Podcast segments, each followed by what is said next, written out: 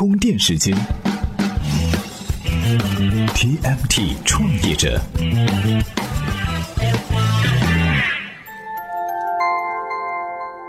专属于创业者的行动智慧和商业参考。各位好，欢迎收听 TMT 创业者频道。这朋友圈里边哈，动不动就有人晒马甲线、晒人鱼线，健身呢成了一件赶潮流的事儿。遍地开花的健身房，风靡全球的广场舞，全民体育的热潮哈，想必很多人都有感受。这生活好了，大家追求健康，搞搞体育运动呢，也算不上什么新鲜事儿。不过，这些现象的背后是体育行业的需求大涨。过去商业化不足的体育，据说现在是迎来了风口哈。再加上现在政策的放宽，体育产业正在吸引着大量的资本，尤其是互联网巨头们的加入。前不久，乐视体育刚刚融资八十亿，据说呢要靠这笔钱把自己打造成互联网体育的一哥。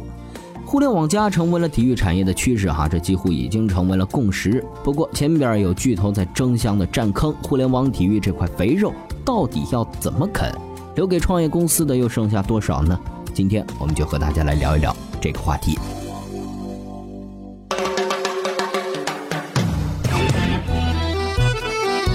在中国哈，体育产业可以说远没有到成熟的阶段。不过这正好给了互联网机会，因为哈，如果一个行业非常成熟，那留给互联网发挥的空间就不多了。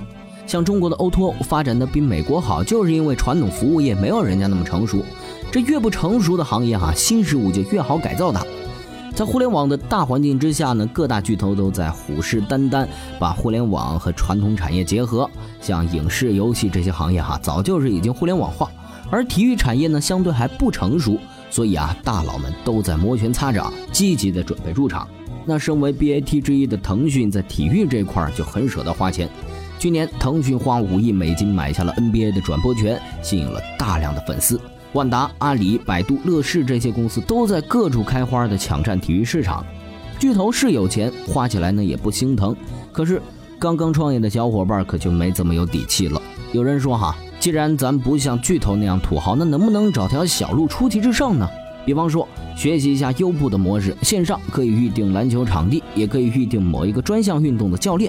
但是也要注意了，优步的模式在很多时候是并不适用的。因为很多平台缺乏聚拢效应，也就是说，一个平台在关注度和使用率上必须要高，这样才可以互相带动。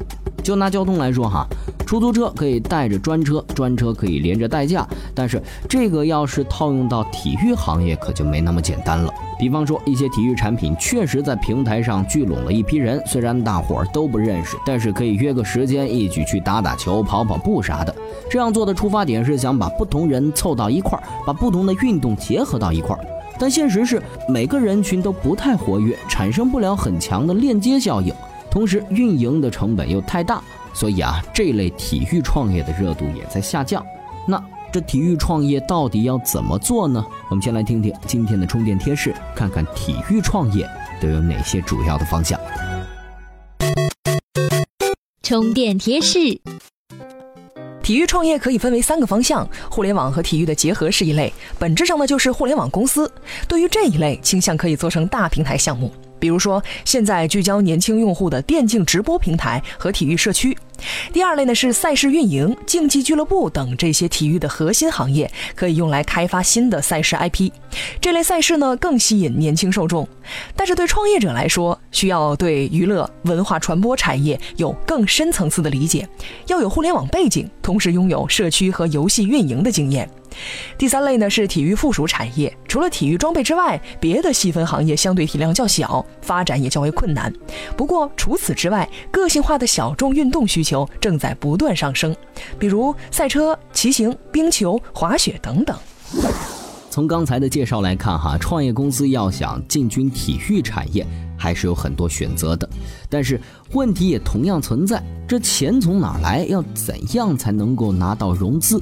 现在哈走到了 B 轮的体育创业项目里面，绝大多数的都是互联网公司，而他们啊基本上都面临着用户增长和商业变现的压力。毕竟刚开始的吆喝容易抓住人的注意力，但是大部分项目的核心用户少，要变现就比较难了。所以啊，对创业公司来说，怎么发展业务，很大程度上是决定了公司的融资模式。有时候也不能完全的执着于线上，突破到线下才是最重要的。当然了哈，往线下来发展，不一定是要回归传统，而是要让用户和运动发生实际的交互。在有能力的情况下，可以独立的做一些有意思的赛事活动，比方说在朋友圈里面逢跑必刷的 Color Run。在体育行业里，哈，创业机会呢还是有大把。核心用户在十万到二十万之间，已经算是高的了。如果能够把用户的参与度再提高一些，用户量再上一个级别，或者变现途径再多一点，或许啊，能够在巨头中间分一杯羹了。今日关键词，好，充电时间。今日关键词：体育创业。前面咱们提到哈，巨头开始布局体育产业，不光是乐视，像万达、阿里巴巴都纷纷把橄榄枝抛向了体育。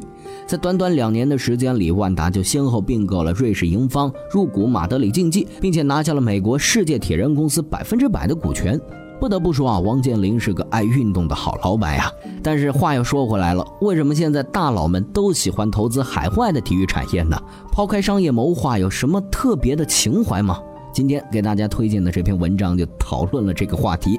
您只要在充电时间的微信公众号回复“体育创业”四个字，就可以收到这篇文章了。好，本期节目观点来自创业邦，再次感谢创业邦授权充电时间使用他的文章和观点。本期节目内容由勒布朗企划编辑，Loud News 老彭监制。感谢您的收听，我们下期再见。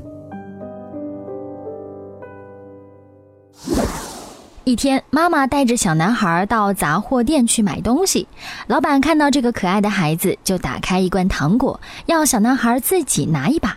但是小男孩在老板几次邀请后都没有行动，于是老板就亲自抓了一把，放进他的口袋中。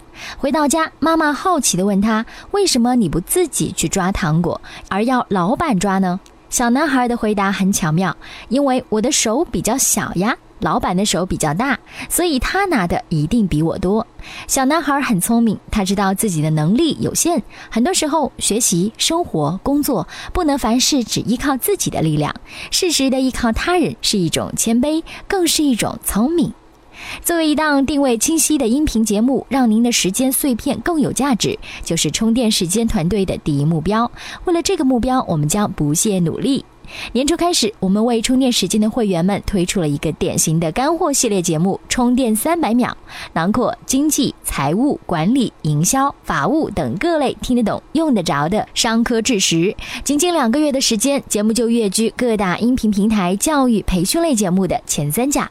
最近，细心的听众朋友发现，三百秒系列变得不完整或者找不到了。其实并不是节目断更，而是回归了会员专属节目的本质。具体情况和变化，会员和非会员都可以在充电时间的微信订阅号中点击菜单“进阶节目”找到答案。请大家支持充电时间，也支持每一个用心的创作者。